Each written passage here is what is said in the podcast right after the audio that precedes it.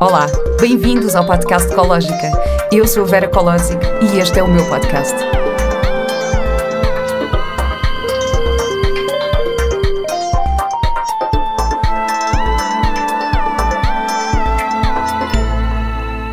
Olá e bem-vindos a mais um episódio do podcast Ecológica. Estes novos tempos de confinamento têm sido bastante desafiantes, mas eu acredito que nos podem trazer também novas oportunidades. Comecei a gravar este podcast à distância e com isto posso agora ir além fronteiras. Tenho hoje a minha primeira convidada internacional em direto do Brasil, a Úrsula Freitas. Úrsula Freitas é advogada colaborativa, mediadora de conflitos e empreendedora. Atua há 12 anos no mercado, ajudando famílias e empresas a gerirem os seus conflitos, construindo acordos adequados e sustentáveis no tempo.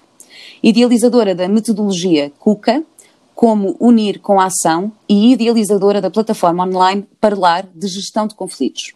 É também professora em diversos cursos, incluindo a nossa escola, onde tive a oportunidade de conhecê-la. Olá, Úrsula. Olá, como vai? Úrsula, muito, muito, muito obrigada por ter aceito este convite. É uma honra para mim poder estar a falar contigo sobre um tema tão importante como é a gestão de conflitos, especialmente nestes tempos mais conturbados em que vivemos agora.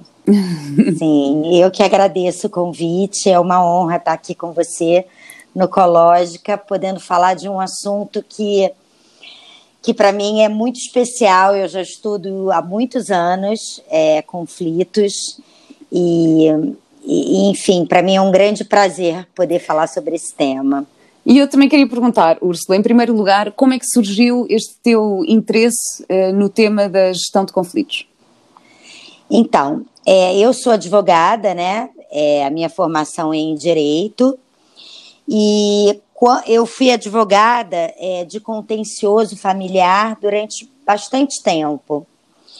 E me incomodava muito, porque mesmo quando é, eu ganhava uma ação de família, eu não me sentia é, vencedora, né? Porque normalmente quando você está no contexto do contencioso, não sei como se diz em português do Portuga de sim, Portugal, sim. mas aqui a gente fala contencioso numa ação, normalmente as pessoas terminam aquele processo e nunca mais vão se comunicar ou vão ter uma comunicação é, fragilizada e repleta de mágoas para o resto da vida. Acho que em Portugal se chama litigioso. Litigioso. É.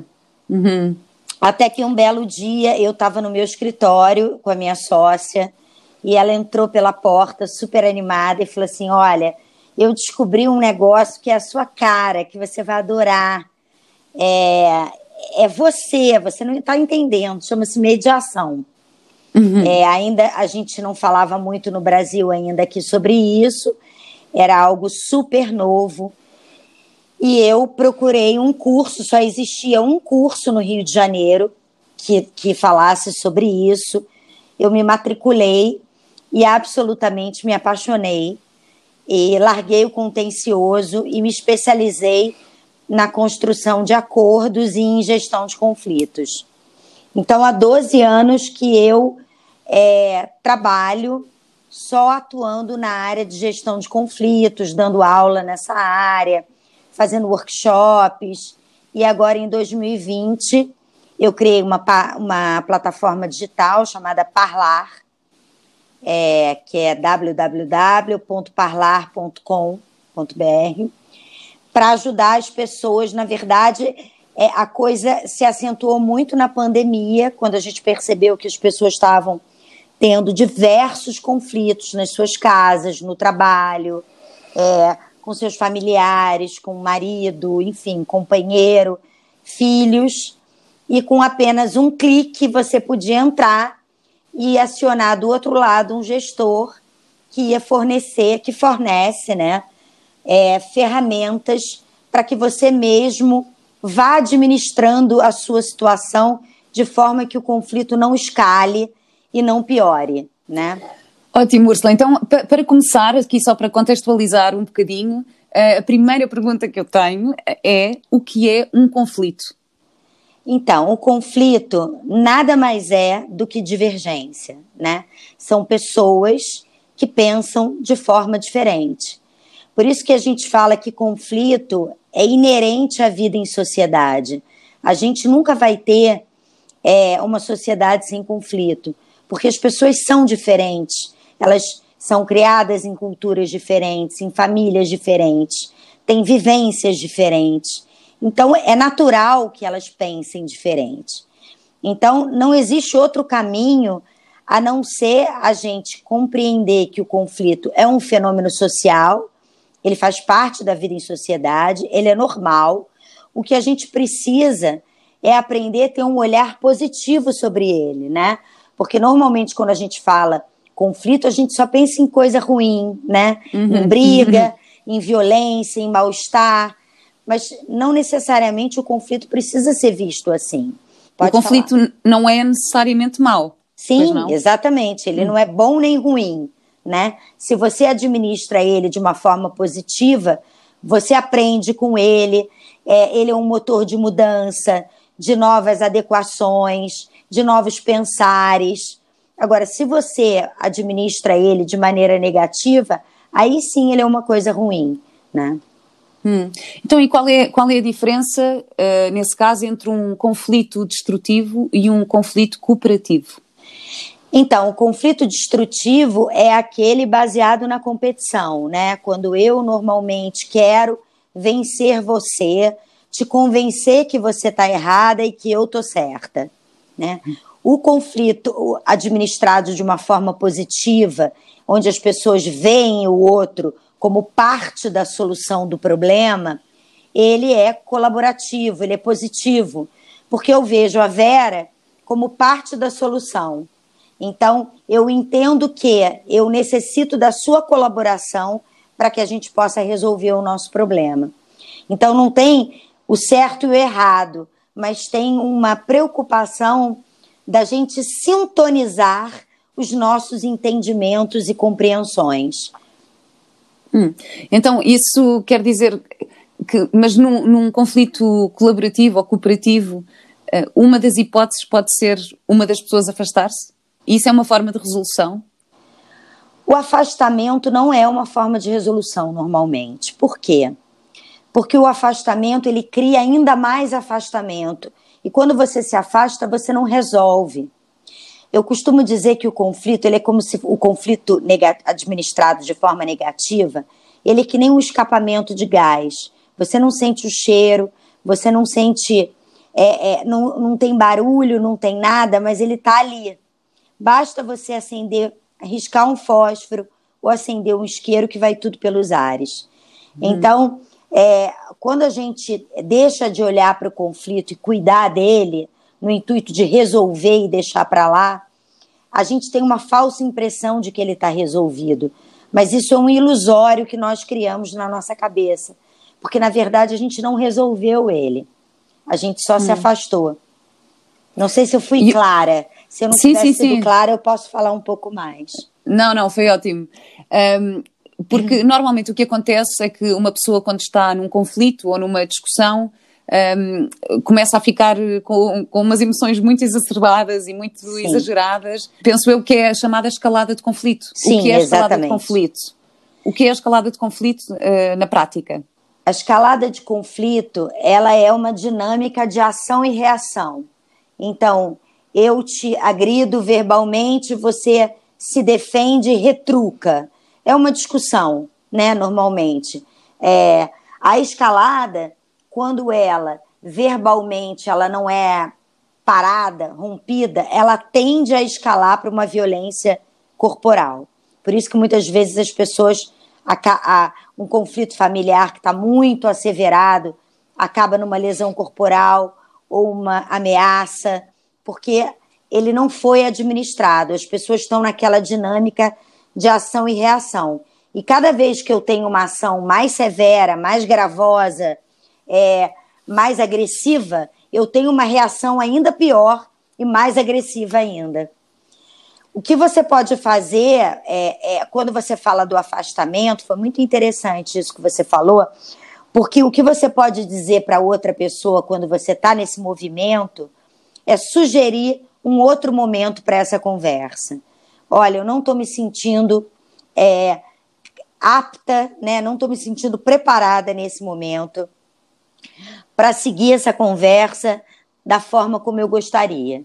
Então, é, eu, eu, eu gostaria que nós deixássemos para um outro dia, para uma outra hora, quando nós estivéssemos mais calmos, porque a gente está indo por um caminho que a gente não vai resolver nada, pelo contrário, a gente só vai piorar as coisas. Então, essa, essa é uma forma de você se afastar, mas pontuando, dizendo por que você está se afastando.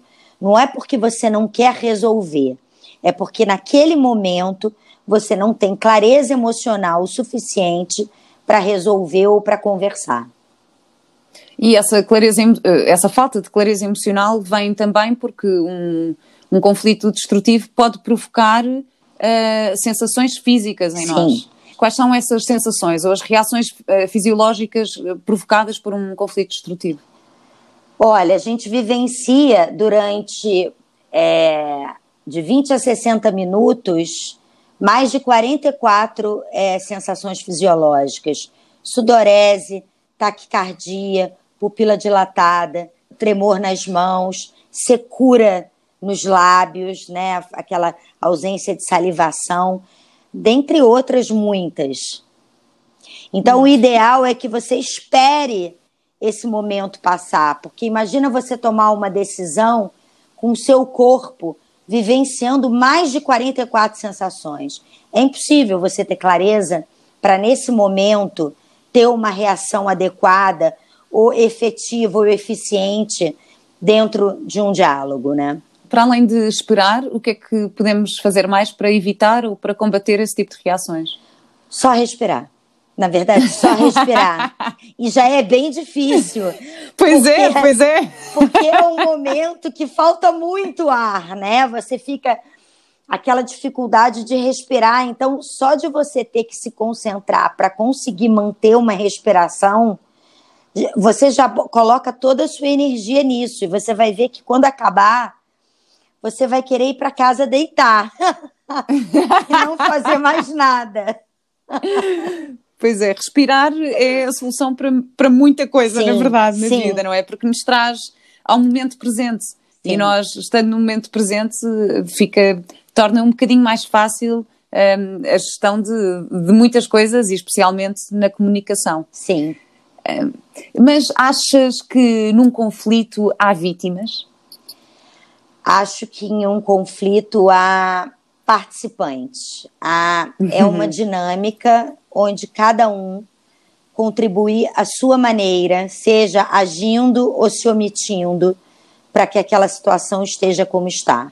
Eu não gosto da palavra vítima, particularmente, uhum. porque acho que todos nós somos autores e protagonistas de nossas vidas. Então, é, mesmo quando a gente se omite, a gente está contribuindo para que um conflito se perpetue. Então, eu gosto hum. mais da definição de que o conflito é uma dinâmica entre pessoas, onde cada um, à sua maneira, está contribuindo para que ele é, é, é, é, se mantenha, se perpetue. Claro, eu, eu, pessoalmente também acredito nisso. Eu mesmo, uh, por acaso, fizeram-me agora uma entrevista há pouco tempo uh, para a televisão, que até foi bastante vista num programa em Portugal que se chama Alta Definição, e, e perguntaram-me acerca da minha separação, uh, porque eu separei-me do pai do meu filho há, um, há uns anos. Um, e uma das coisas que eu disse e que eu acredito é que quando estamos numa relação menos, menos boa, mais tóxica, não podemos só responsabilizar uh, o outro. Nós temos, nós temos também parte uh, da responsabilidade porque permitimos algumas coisas, não é? Sim. é? Isso foi um caminho que eu fiz e que aprendi ao longo dos anos, que é a parte da autorresponsabilização. E acho que no conflito também é muito importante haver essa, essa responsabilização, não ser só. Acho que não há bem culpa, eu não gosto muito é, de atribuir culpas, não. porque porque acho que a culpa é um conceito que, que nos traz esta, esta visão da vítima e eu, eu não, não gosto muito de, de, pensar nas coisas assim. E depois há outra coisa que eu também penso e que me ajuda um bocadinho na minha vida, que é uh, cada um faz o melhor que, tem, o melhor que pode com os recursos que tem. Portanto, se uma pessoa, uh, no meio de uma discussão, está a agir de certa forma, ou está mais agressiva, ou, eu, eu, eu tento sempre olhar com curiosidade e pensar, ok, esta pessoa está a fazer desta forma porque só conhece esta forma de fazer, porque ainda não tem os recursos para conseguir fazer de outra forma. Um, isto às vezes também me ajuda. Isto não quer dizer que eu tenha que ser permissiva e aceitar um, abusos, não é? Claro. Um, mas, mas isto também é uma das coisas que, que eu vejo e concordo contigo quando dizes que não há vítimas de um conflito assim uh, coautores uh, de uma relação. Sim. Eu, eu, eu, eu, é assim, eu, eu entendo como você também. Acho que é, quando a gente está numa relação tóxica, que uma relação tóxica é uma relação conflituosa, né? Porque a gente está o tempo todo divergindo e, e, e, estranhando o modo de estar um do outro, né? Uhum. É, quando a gente permanece nela, nós estamos contribuindo para que ela é, para que ela aconteça, não é? Uhum. Exatamente. E, Úrsula, que tipo de, de processos há num conflito? É, como assim? Portanto, portanto há esses, eh, falámos nestes processos um, competitivos, Sim. não é? Tinhas falado nos processos eh, competitivos, também pode haver um processo cooperativo? Também pode haver um processo cooperativo, onde as pessoas se responsabilizam pela solução e elas entendem que todas elas são parte do problema e da solução. É, tem, basicamente é o, é o competitivo e o colaborativo é, e o são duas palavras semelhantes, porque na verdade esses tipos de conflito foram, foram é, classificados em 1974 por um psicólogo social chamado Morton Deutsch. E ele fez hum. uma comparação lá atrás sobre esses conflitos, que basicamente quando eu estou em competição, eu tô, eu tô num conflito destrutivo. Quando eu estou em cooperação, eu estou num conflito construtivo. Então, basicamente é isso. Né? Por que, que eu estou hum. numa dinâmica construtiva?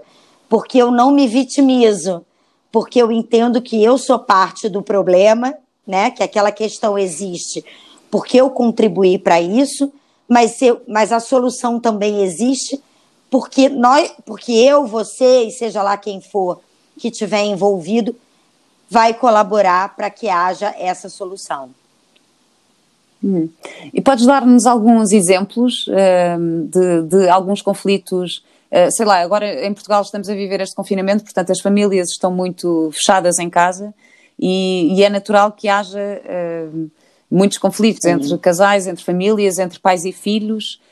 Um, tens algum exemplo das, das ferramentas que podemos usar e de que forma uh, num conflito familiar, é, por exemplo? Acho que uma, uma ferramenta que eu acho muito importante a gente usar nesse momento de pandemia é a escutativa. É, a gente normalmente escuta o outro para retrucar ou para argumentar o que o outro fala. Eu acho que a gente está num momento especialmente importante para a gente escutar a nós mesmos e ao outro, né? Então, é, se concentrar na fala do outro, compreender quais são as necessidades não atendidas, o que está incomodando, o que está fazendo a pessoa não estar bem. Porque quando a gente faz esse movimento de compreensão, de escuta, a gente gera empatia no outro, né? Então a gente cria uma relação empática, onde a gente acaba é, favorecendo que um visite mais o lugar do outro e consiga se colocar no lugar do outro dentro das situações. Né? Tem pessoas perdendo seus empregos, é, as crianças estão estranhando demais essa forma de, de estudo. Né? Então, talvez pegar essas crianças, esses adolescentes, fazer uma roda de conversa, que é uma ferramenta que a gente usa na mediação, que é o círculo, e perguntar como é que elas estão se sentindo e se concentrar em ouvir. Porque quando você se concentra em ouvir o outro, assim que você terminar de falar, o outro vai se concentrar em ouvir você com a mesma delicadeza, com a mesma atenção, com o mesmo foco. A escuta presente, você não deixar a sua mente oscilar entre passado e futuro, ou seja, você estar no presente ouvindo, é um super exercício. A gente não tem esse hábito, né? A gente uhum. fica muito feliz quando as crianças aprendem a falar, mas a gente nunca as ensina a escutar. Nós não aprendemos a escutar, não é? Pois é. Nossa, é. aprendeu a falar com 10 meses. Nossa, aprendeu a falar com dois anos. que maravilha! E seguimos pela vida tagarelando sem escutar ninguém. E agora tem 40, ainda não sabe escutar. Sim, mas isso é um exercício, eu, eu digo-te, Úrsula, eu desde, desde a aula que fiz contigo, uh, tenho, tenho estado muito mais consciente uh, desse exercício e é de facto é difícil, é muitas vezes difícil, porque quando nós estamos a ouvir o outro, mesmo antes dele acabar a frase, nós já temos na nossa cabeça a resposta que Sim. queremos. Um, e às vezes é difícil dar, dar esse tempo. E também o colocarmos-nos no lugar do outro, uh, às vezes é, uh, o que acontece numa discussão muitas vezes é uma das partes diz põe-te no meu lugar, põe-te no meu lugar, coloca-te na minha situação. E o problema é, é que eu penso, ok, eu ponho na tua situação, mas eu na tua situação faria de, de uma forma completamente Sim. diferente. Por isso é que eu acho que esta um, a parte de nos colocarmos na, na pele do outro é difícil. é difícil, porque nós temos que, temos que nos colocar na pele do outro com os olhos do outro, não é com os nossos Sim. olhos. E, e isso às vezes é um exercício super uh, difícil. E isto acontece-me, uh, já, já, me aconteceu ter discussões com pessoas e, e haver esse argumento do põe-te no meu lugar e eu pensar, sim, mas eu no teu lugar não daria tanta importância a isto. Porque as minhas necessidades são diferentes das necessidades do, do outro. Um, quais é que tu achas que são assim as necessidades eh, base uh, dos seres humanos que são tão que vêm tão ao de cima num conflito. Que, que, são, que são tão fáceis de tão difíceis de preencher num conflito. É pois é porque isso é tão pessoal né? É tão único assim é. Você diz quando o conflito está muito escalado quais são as necessidades das pessoas eu acho que respeito, é, consideração, ser legitimado, ser acolhido, hum. porque o ser humano ele precisa de aprovação, né? É curioso isso. A gente está sempre buscando um olhar de aprovação no outro, no final das contas. Quando a gente reage, argumenta, grita, berra, o que a gente quer, no fundo, no fundo, é compreensão do nosso pensar, né? que é diferente do outro. Por isso que você, você falou especialmente bem agora.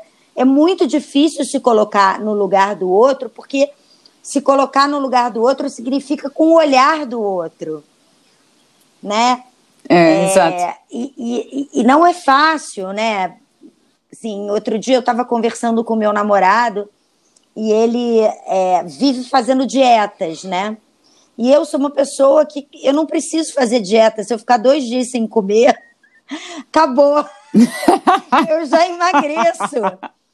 E aí eu tava falando para ele assim, ué, basta não comer. Ele falou, mas eu sinto fome. E eu falei, eu preciso é, entender o que é você estar tá com fome e não poder comer, não é? Eu que não tô nem aí e como três folhas de alface, dou um soluço e acabou, né? É alguém que realmente lida com uma dificuldade, com, uma, com um desafio, né? Não é uma coisa uhum. fácil, né? E aí eu comecei a me colocar no lugar dele, assim, dizendo: imagina se você agora tivesse faminta, né? Ou você, eu, por exemplo, adoro doce, né? Adoro doce, sou uma formiga. imagina se você tem vontade de comer doce todo dia e você não pode comer porque você tem diabetes, quer dizer, é, você tem uma limitação real ali que não te permite, né?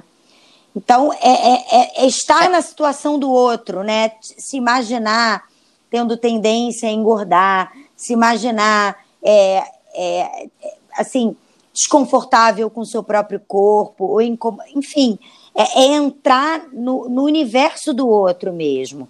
É olhar o mundo com os olhos do outro. Por isso que é tão difícil. Bem, e isso aí também estás a falar de um conflito interno muito Sim. grande. Não é? Eu imagino, eh, eh, estás a dizer, imagina, eu adoro comer doce, imagina se eu fosse diabética e não pudesse. Isso é um conflito interno muito grande. Muito. Como é que se resolve? Pois isso? é, é um exercício. Eu acho que tudo, tudo que a gente é, é um desafio e a gente precisa fazer para melhorar, Vera, eu acho que é um exercício diário de você olhar para você, hum. ver suas limitações e o que que você precisa fazer para atingir o teu objetivo, o que você precisa fazer para melhorar, né? É, eu acho que é exercitar, eu acho que é fazer.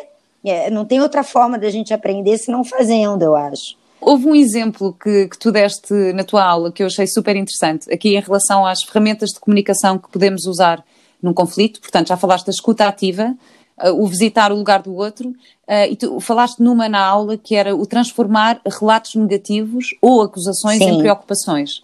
E tu falaste de um exemplo uh, numa empresa, por exemplo, de um, de um funcionário que chega atrasado. Podes partilhar connosco claro. esse exemplo? Eu fui fazer uma mediação num hotel familiar, uma empresa familiar, e a camareira, que tinha uma equipe de meninas que trabalhavam nos, nos quartos como arrumadeiras, vivia sempre reclamando de uma específica arrumadeira que enlouquecia e que chegava atrasada e todo dia ela, ela reclamava da arrumadeira, porque a arrumadeira chega a tal hora, porque ela não tem preocupação com nada, ela não tem compromisso, ela é uma irresponsável. E ela dizia todas as coisas mais negativas para essa camareira, para essa arrumadeira. E um dia eu perguntei para ela se algum dia ela tinha perguntado para essa arrumadeira o porquê que ela chegava atrasada e como ela poderia dizer qual era qual o resultado desse atraso no trabalho da equipe. E, e expliquei para ela como é que você transformava esse relato negativo, que ela só depreciava a moça, numa preocupação. Disse para ela: você precisa dizer para ela que quando ela se atrasa, é, ela atrasa toda a equipe, porque é, a dinâmica de arrumação de quartos de hotel ela é cronometrada, ela tem um tempo para tudo, para arrumação das camas, para o lacramento das, da, do, do, da, da banheira, do chuveiro, tudo é cronometrado para que fique pronto e esteja e os quartos estejam todos preparados para re receber os hóspedes. E aí eu disse para ela, por que, que você não chama ela? Primeiro pergunto por que, que ela se atrasa, para você compreender esses atrasos, e depois explica para ela quais são as consequências do atraso dela no trabalho da equipe toda e para o hotel. O que, que significa esse atraso, para que ela possa entender. Não adianta você todo dia reclamar dela, né? Porque reclamar significa clamar de novo, pedir de novo por algo que você não quer, e a pessoa segue fazendo. Uhum. É, e ela não entender as consequências do atraso dela, porque muitas vezes você acha que o atraso não é nada. Quem, tá, quem atrasa acha que não é nada, é só um atraso e que aquilo não significa muita coisa. Só que para aquela equipe significava, porque o quarto não ia estar disponível para os hóspedes. E foi muito legal, porque primeiro ela, ela, ela pôde descobrir que essa moça tinha uma vida, morava muito longe, ela tinha uma insônia bárbara, então assim, ela pegava no sono às quatro da manhã, o que significava que ela dormia todas as noites, de quatro às sete só. Então ela hum. estava sempre atrasada, exausta. E, e aí, Sim. quando ela explicou a, a situação do, do, do, que era esse, esse o, que, o que gerava de prejuízo para a equipe, as duas juntas puderam chegar numa solução. Porque a, a camareira optou por mudá-la de turno, o que para ela foi maravilhoso. Mudou de turno, ela não se atrasou uhum. mais. E, e, e a dinâmica do hotel da parte da manhã, o lugar dela foi substituído por uma outra menina. Então, tudo tem solução. O que, o que é importante é a gente entender por que, que as situações acontecem. Não adianta a gente simplesmente reclamar, se irritar, ficar bravo e não entender, porque é, é entendendo que a gente pode buscar uma solução. É, sim, isso tu disseste, reclamar é clamar duas vezes, isso é, isso é, é muito interessante. Eu também, um, ehm, eu fiz algumas novelas cá em Portugal e muitas vezes no estúdio, pronto, os atores passam muito tempo à espera, não é? Nós passamos muito tempo à espera para fazer a cena. E, e quando eu comecei a tomar mais consciência disso, disto, eu comecei a perceber que eh, havia dias inteiros com muita gente sempre na energia da reclamação, sempre a reclamar, a reclamar. A... E eu própria fui assim. Eu própria era assim, eu chegava, tinha três cenas uh, para gravar e de repente gravava uma, ficava o dia inteiro à espera para gravar uma cena ao final do dia e pensava, ai, o meu dia que eu perdi. Mas depois eu, eu inverti esta situação. Para já, eu comecei a compreender o que é que se passava na produção para haver estes atrasos, não é? E na verdade eu pensava, espera, mas eu sou paga para estar aqui, portanto eu tenho que estar aqui, não posso estar a reclamar de uma coisa que faz parte do meu trabalho e a espera faz parte do meu trabalho. E então comecei a pensar, como é que eu posso preencher este tempo para não ficar frustrada com a espera?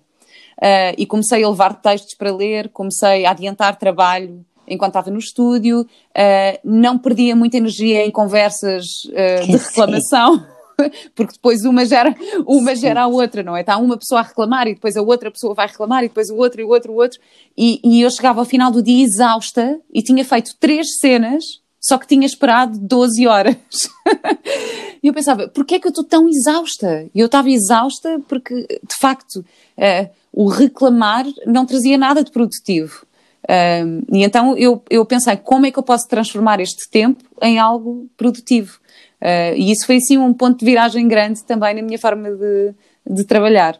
Acho que, que pensar no reclamar como clamar duas vezes é bom, porque assim, se, se não está a resultar desta forma, se a reclamação não está a resultar, então vamos tentar encontrar outras formas uh, ou de aceitar aquilo que temos ou de conseguir aquilo que queremos de outra forma. Sim. Não é?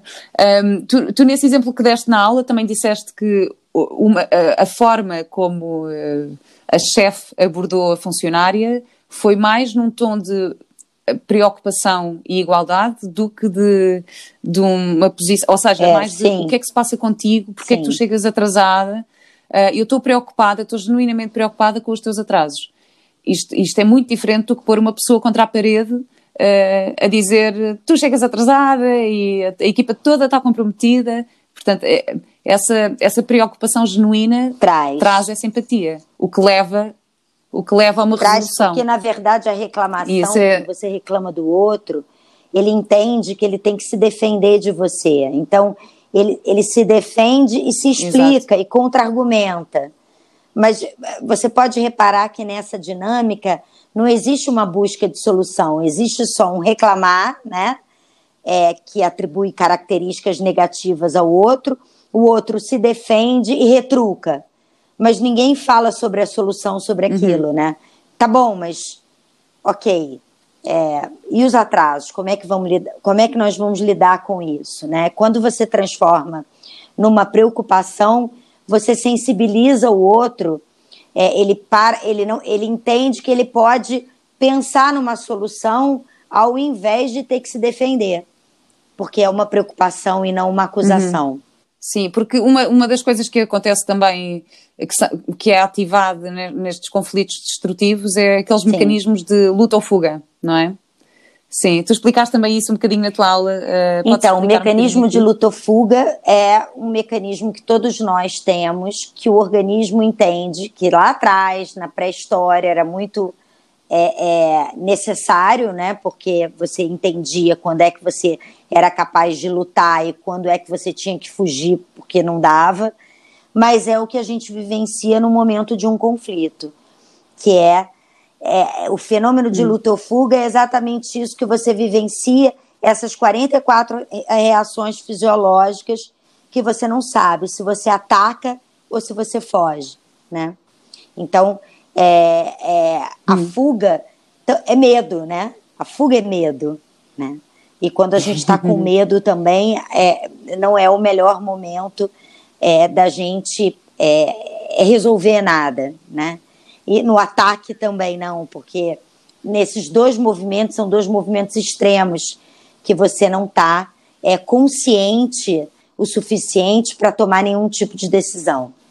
É uma reação impulsiva, por acaso, agora estás-me a fazer lembrar, eu uma vez tive uma, uma consulta com uma terapeuta uh, acerca de um conflito e uma das perguntas que ela fez ficou assim super marcada em mim, que é, mas tu queres ter razão ou tu queres ser feliz? E na verdade, numa relação, as duas pessoas querem ser felizes. Não é? As pessoas não querem, acho eu, não é? Acho que as pessoas não querem, não querem estar infelizes na, na relação. Mas às vezes esta a necessidade de ter razão é tão forte que, que nos esquecemos da, da verdadeira necessidade, que é sermos é felizes. É porque a gente foi criado numa dinâmica muito forte de certo e errado, né? Se eu, o que eu penso está certo, o que você pensa está errado. É, por quê? Né? Por que, que é, esses pensares não podem coexistir? Porque que é, a gente trabalha muito com a exclusão, né, Vera? Assim, é, aquilo que não é padrão, aquilo que não é comum, aquilo que não é o que todo mundo faz é errado. É, aquela pessoa que não é, ela é excluída porque ela não é exatamente como a gente gostaria que fosse. Então a gente não se relaciona. A gente está muito imerso nessa cultura, né? Nós colonizados hum. por vocês.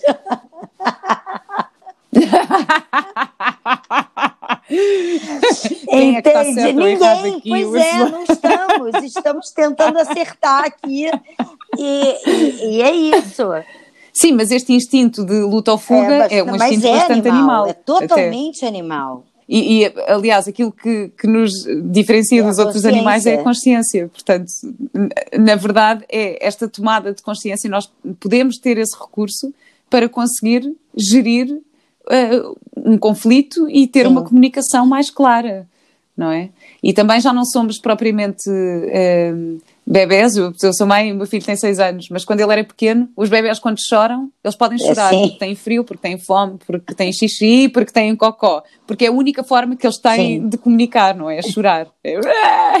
Agora nós como adultos podemos criar outras formas de comunicar que, que não seja só é. chorar ou berrar ou ser agressivo. Sim, Sim que, é, que é dialogar, que é, é ouvir, que é respeitar uma opinião que não é a nossa. É, eu acho que as pessoas deviam é, sempre ler coisas diferentes, é, pensares diferentes para que elas se acostumem com outros raciocínios que não só os dela. Assistir filmes que te tragam reflexões novas, é, peças de teatro, livros que tragam é, um, um, pensar que não seja o seu, porque a gente faz, assim, a lógica do outro às vezes faz sentido também no pensar do outro. É porque a gente já rebate, claro. né? a gente já bloqueia. Quando vem uma fala que não está em sintonia com a nossa, a gente automaticamente repele se a gente tiver mais calma e deixar o é. outro é. prosseguir, quem sabe a gente não, não vê muita coisa que faça sentido, né? Eu, por acaso, uma das coisas que também tenho usado, que tenho, que tenho tentado ter mais consciência, é em, em relação o que é que uma palavra significa para mim Ótimo. e o que é que uma palavra significa para ti. Uh, portanto, quando tu dizes, ah, não, uh, tu não me estás a respeitar, eu, mas o que é que para ti é respeito? Porque no meu conceito de respeito, eu não estou a faltar Sim. ao respeito. é, e às vezes estas perguntas, para definir um bocadinho mais qual é a crença do outro e qual é a minha crença, um, eu acredito que pode, se calhar, ajudar na compreensão uh, do outro. Acho, acho o que, é que, que achas sobre isto? Acho que você adota uma estratégia maravilhosa que eu adoto também. Porque muitas vezes as palavras, as pessoas ou têm uma ideia do significado equivocada, pode acontecer, ou realmente ela está interpretando de uma forma aquela palavra que para você não tem esse, essa conotação, esse, esse significado. Então, a partir do momento que você entende o que significa para ela, você já estabelece uma premissa aí igual, né? Então, peraí, vamos entender o que, que significa para mim, para você, uhum. e vamos partir daí, porque se não significar a mesma coisa, estamos de verdade falando coisas diferentes, né? E achas que existe uma fórmula para a gestão Acho que existem muitas ferramentas para você gerir. Acho que existem muitas técnicas, né? É, você estabelecer uma relação de confiança com o outro, que é o rapport, né? Que é uma palavra de origem francesa, que não tem muito uma, uma tradução na língua portuguesa. Mas estabelecer rapport é você estar tá atento ao olhar, à expressão corporal do outro, é você se identificar com algumas expressões que o outro adota, é estabelecer uma relação de, de confiança, de é uma relação quando você se sente à vontade com o outro, né? Que é como assim, eu estou me sentindo muito aqui com você, né? De, de você é, construir isso, né? Isso é uma construção. A gente pensa que a gente é só a gente sair falando por aí, mas não é bem assim. Né? Então tem a escuta, eu acho a escuta uma ferramenta milagrosa, sabia? Todas as vezes que eu me coloco numa, de uma forma humilde, cuidadosa, para escutar o outro, eu tenho excelentes resultados, no sentido de, de ser ouvida depois e, e ter uma, uma, uma. Porque não é só ouvir, né? É ouvir e refletir sobre o que o outro está pensando e sentindo, né? É verdadeiramente querer compreender. Então, é fazer perguntas curiosas, né? Não é que as pessoas falam assim: ai, você está vivendo isso? Ah, eu também. Menina, você não sabe, eu também. Aí entra, aí já, já matou a fala do outro, entra na história dela própria, né? Sim, mas é eu acho que este é o ponto difícil das Agora usaste uma palavra que eu acho que é crucial uh, nesta, na escuta, que é a curiosidade. O olhar curioso sobre o outro, as perguntas curiosas, porque eu posso pensar, ah, tudo bem, então vou praticar a escuta, ou seja, eu vou-te deixar falar até ao fim, ah. só que quando tu acabares, eu vou contra-argumentar. E então eu estou a dizer, não, eu escutei até ao fim, só que depois estou a contra-argumentar. Eu acho que esse, essa dica do, um, das perguntas curiosas uh, acho que é o que mais Sim. ativa. É, que é o que é saber mais, é? né? Que é, é quando eu, eu demonstro esta... que eu tenho curiosidade e quero compreender a sua forma de pensar. Eu não estou me preocupando em retrucar nem hum. é, contra-argumentar, mas eu quero entender como você pensa. Tu falas também muito da, da comunicação não violenta. Uh, quais são as bases da então, comunicação não violenta? Então, as bases da, da comunicação não violenta é você observar sem julgamento, é você parar e observar aquilo que está acontecendo e não julgar, entender o que você sente diante dessa observação, quando você observa uma atitude, um ato, compreender quais são as suas necessidades não atendidas diante daquela situação e qual pedido você gostaria de fazer com o outro, né? Porque o Marshall Rosenberg, que foi o criador dessa, dessa metodologia, ele fala muito no livro dele Comunicação Não Violenta que o grande tem um problema muito é, é, comum às pessoas, elas não sabem pedir aquilo que elas querem. Né? Elas falam, hum. falam, falam, mas elas não sabem dizer o que elas querem. Né? Por exemplo, quando eu reclamo é que o meu marido chega tarde todos os dias em casa. O que, que eu quero pedir é atenção? O que, que eu quero pedir é presença? É afeto?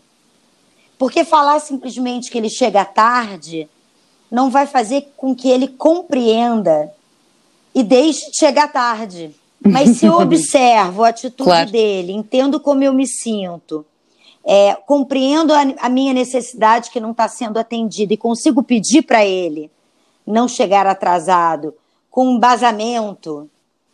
Eu gostaria que você não chegasse tarde, à noite, porque eu me sinto eu, eu sinto a sua falta.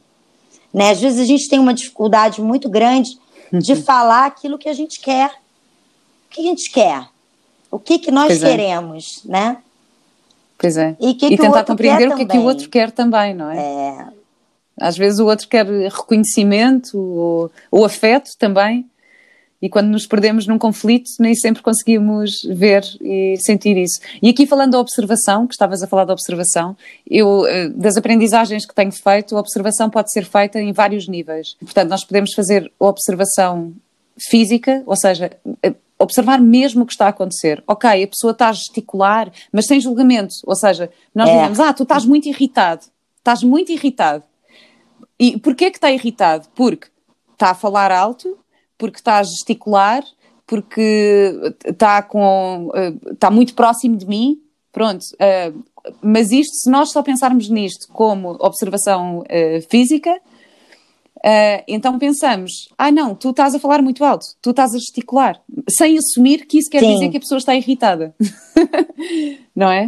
Pronto, e depois também há a observação uh, verbal, não é? Podemos observar as palavras que a pessoa Sim. está a usar, sem julgar essas palavras, uh, e podemos observar o tom de voz.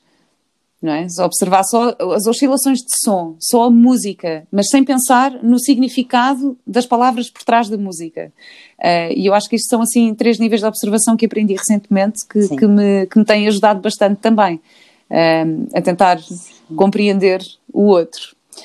Úrsula, falando aqui um bocadinho dos, dos teus projetos, que já falaste aqui no início, o que é, a Parlar é uma plataforma online? Uh, é Não, é acessível a todo mundo. é só é para acessível a todo mundo, é, é só você marcar um horário, lá tem um, um tem atualmente eu sou a única gestora de conflito da plataforma, mas a gente vai ter a gente vai ter outros gestores. é, eu tenho um Instagram que chama-se Cuca, que é arroba cuca uni, que é, que é um projeto mesmo de, de é, trazer reflexões sobre a importância da comunicação, trazer dicas, cursos, palestras e, enfim, tudo que puder ajudar as pessoas nessa caminhada, né? É, porque realmente se comunicar não é fácil, é um desafio. E, e aí volta e meia no, no, Instagram, ele é um Instagram mais voltado para educação mesmo. É, faço trabalhos é, de consultoria, de workshop, dou aula, dou dicas, aí é uma coisa mais educativa. Já a plataforma Parlar já é para botar a mão na massa mesmo, é para ajudar as pessoas a elas gerirem as suas questões. É. Eu vi uns vídeos que tens na plataforma, na Parlar, uh, que são muito explicativos de tudo o que estamos Sim. a falar aqui, porque tens vários exemplos de conflitos. Sim. Tens um conflito entre pai e filha, uh, tens um conflito numa empresa, uh, e é, é, tão bom, porque quando nós vamos ver estes vídeos e estamos a ver de fora, conseguimos identificar e, e, ver a solução mais facilmente, porque quando nós estamos dentro do problema, às vezes é mais, é mais difícil ter essa clareza. Portanto, eu acho que são os vídeos curtos e são super úteis. Eu aconselho toda a gente uh, a investigar a página da Úrsula, porque acho que tem muita, muita informação valiosa. Bom, eu espero que esta conversa tenha ajudado as pessoas a lidarem melhor é com, com, os conflitos familiares, agora que estamos fechados em casa, e claro, com os conflitos profissionais. Uh, só tenho uma última pergunta para ti, Úrsula, que é a pergunta que eu faço sempre neste podcast, que é qual é a tua cológica A minha cológica de vida é pensar que tudo, absolutamente tudo, qualquer situação tem solução. Eu, eu costumo dizer que eu trabalho com solução e não com problemas. Então, é, é, é, toda vez que eu penso, eu falo: não, tem solução. Em algum momento, quando você se acalma, quando você se afasta um pouco da situação, quando você troca uma ideia. Eu gosto muito do conceito de rede de apoio, das pessoas contarem com uma rede de apoio resiliente ou seja, pessoas que te ajudem a pensar em alternativas criativas de solução e não pessoas que fomentem raiva, ódio, mágoa, porque isso não adianta nada. Então, é, pensar que toda e qualquer situação na vida tem solução, acho que é a minha ecológica de vida. Essa é uma ótima ecológica. Eu também acredito muito nisso. E às vezes, quando não consigo encontrar as soluções fora de mim, eu encontro a solução dentro de mim. E às vezes passa por eh, relacionar-me com a situação de uma forma diferente. Uh, o aprender a aceitar, o, ou a deixar ir. o deixar ir também acho que é super Sim. importante numa, numa situação de conflito. Portanto, ah, identifico-me muito, muito, muito com a tua ecológica, Úrsula. Obrigada a você, Vera, Muito, muito, muito obrigada por esta conversa. Eu também. E espero ver-te em breve. Beijo. Espero ver-te em Beijinho. breve.